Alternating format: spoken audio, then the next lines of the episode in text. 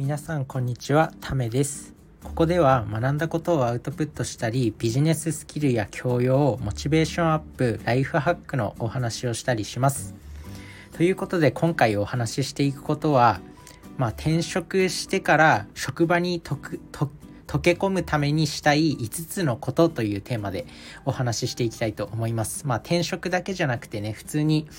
あの新社会人になってからも職場に溶け込んだりとか、あとバイトとかでも全然ね、バイトとかパートとか、まあそういう新しいところに行った時に、どうやって職場に溶け込んでいくかっていうのは、やっぱり重要なんで、その時に必要な5つのことというテーマでお話ししていきたいと思います。で、まあ今回これを何で話していこうかなって思ったかっていうと、自分自身最近、こう転職というか、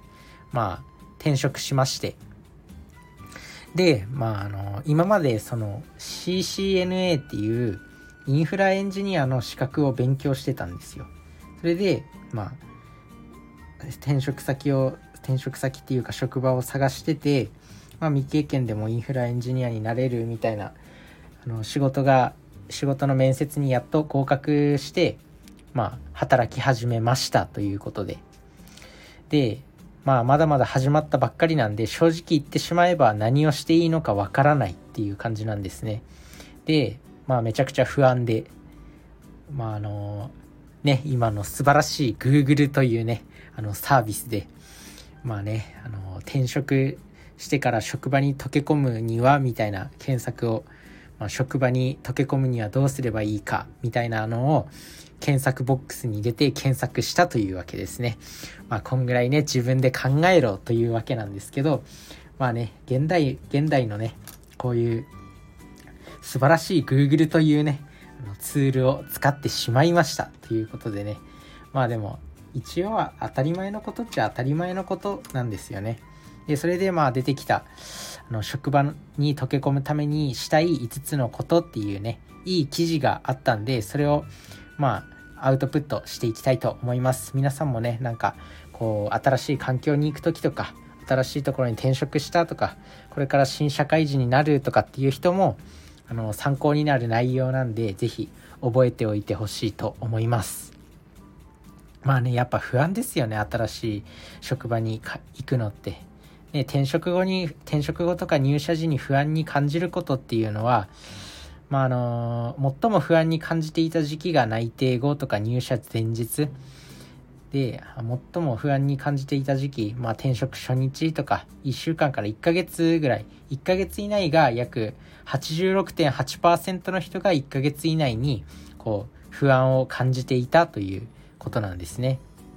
で、何に不安を感じていたかっていうと、まあ、人間関係がうまくいくか、仕事についていけるか、職場に馴染めるかっていうところが、まあ、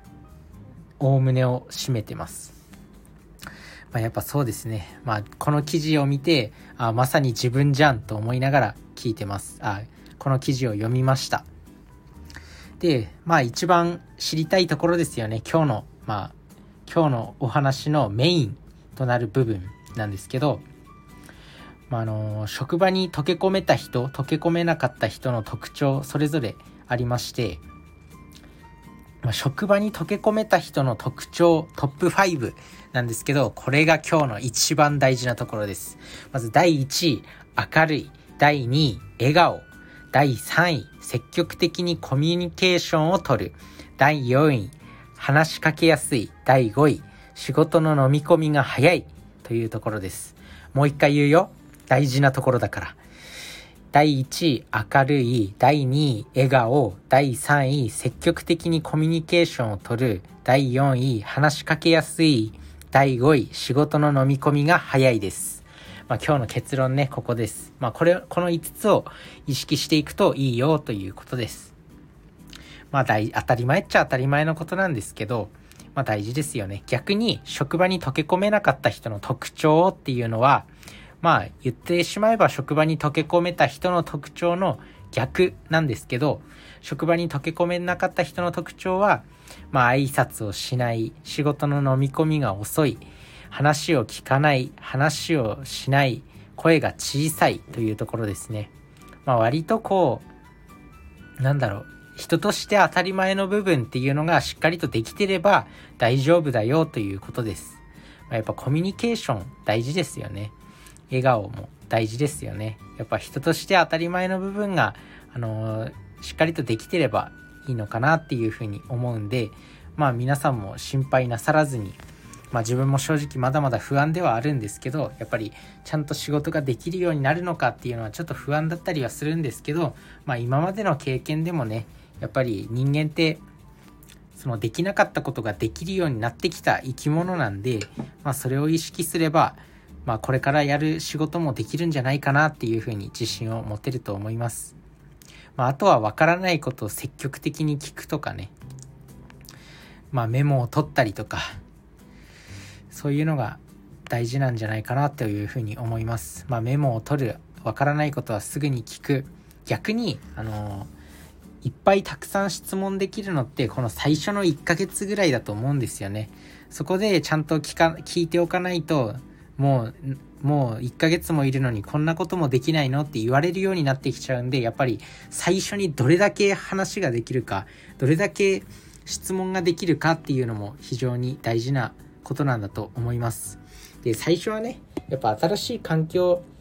まあ人生ね、こうマンネリ化するのもつまらないじゃないですか。だからこういう新しい環境に行って、こう新しい刺激を得るのってすごく重要なんじゃないかなと思います。してやっぱり、まあ新しいこと聞きたいけど、やっぱ忙しそうにしてると、すごく聞きづらかったりするとは思うんですけど、そこをね、まあなんとか踏ん張って、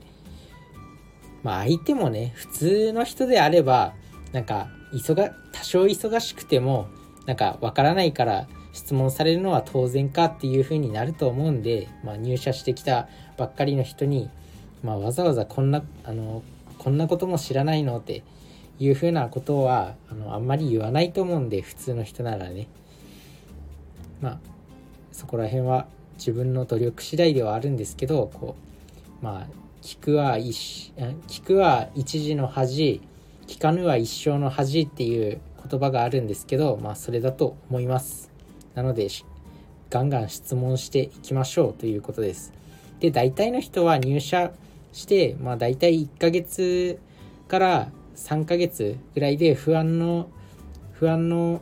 不安はだんだん消えていくみたいなんで、統計的にはね。なので最初の1ヶ月、ぜひガンガン質問して乗り切っていきましょうということでした。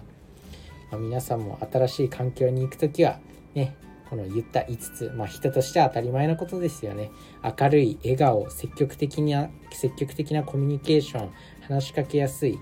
仕事の飲み込みが早いということです。ぜひ意識してみてください。ということで、まあ、皆さんの人生が良くなることを願ってます。バイバーイ。